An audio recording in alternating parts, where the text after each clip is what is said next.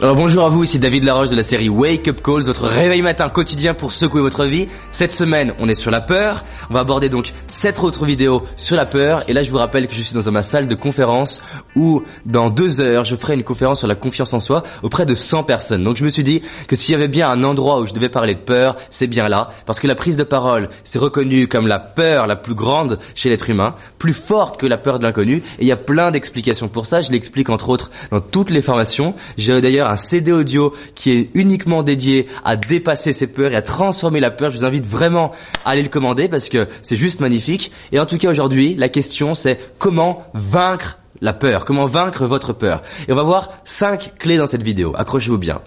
La première chose, c'est que vous devez prendre conscience de quand vous avez peur.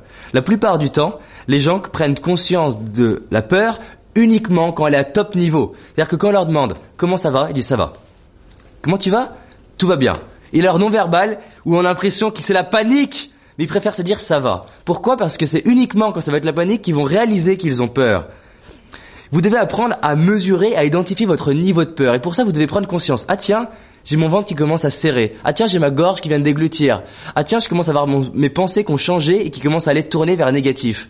Juste prendre conscience de ce qui se passe en vous, c'est la première clé pour changer justement votre rapport à la peur. Prenez conscience des petits symptômes de peur et non pas des grands symptômes de peur. Si vous arrivez si vous avez envie de développer votre capacité à, piloter un bateau, c'est pas uniquement la capacité à, voir les grandes vagues qui est intéressant. C'est peut-être des la capacité à voir les petites vagues qui annoncent les grandes vagues. Et si vous arrivez à justement gérer les petits signaux, bah vous allez éviter beaucoup de grands signaux. Donc c'est pas quand c'est la panique qu'il faut appliquer ce que je vous propose, c'est dès le début.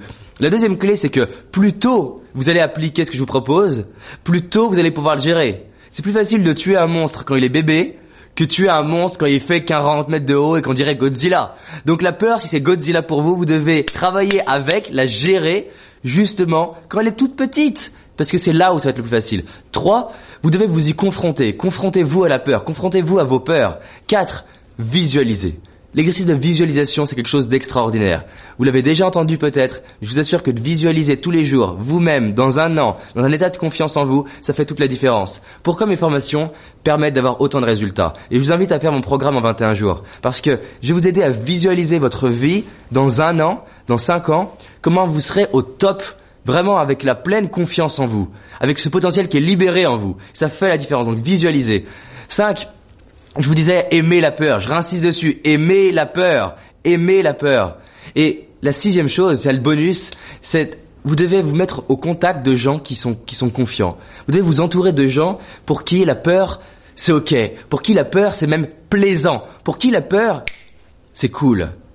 C'est l'exemple de, du, du, du, surfeur. Le surfeur, il est sur la vague. Il y a deux types de personnes qui sont dans l'eau. Il y a le surfeur et celui qui est face à la vague, qui aime pas l'eau, qui aime pas les grandes vagues, qui a peur de l'eau. Pourtant, c'est la même vague, c'est le même truc, sauf qu'il y en a un qui dit yes, une grande vague, parce que lui, il a la classe, il y a toutes les télés qu'il regarde, et son rapport à la vague est différent. L'autre est face à la vague, il dit non, non, non, je veux pas de vague, je veux pas de vague, non.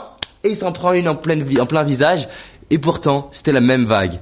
Et le plus fascinant, c'est que si on regarde au niveau physiologique ce qui se passe pour eux, les deux ont un rythme cardiaque qui s'accélère, les deux ont de la transpiration, les deux ont une perception du temps qui est transformée. Il y en a un qui appelle ça l'adrénaline, l'autre qui appelle ça le stress, la peur.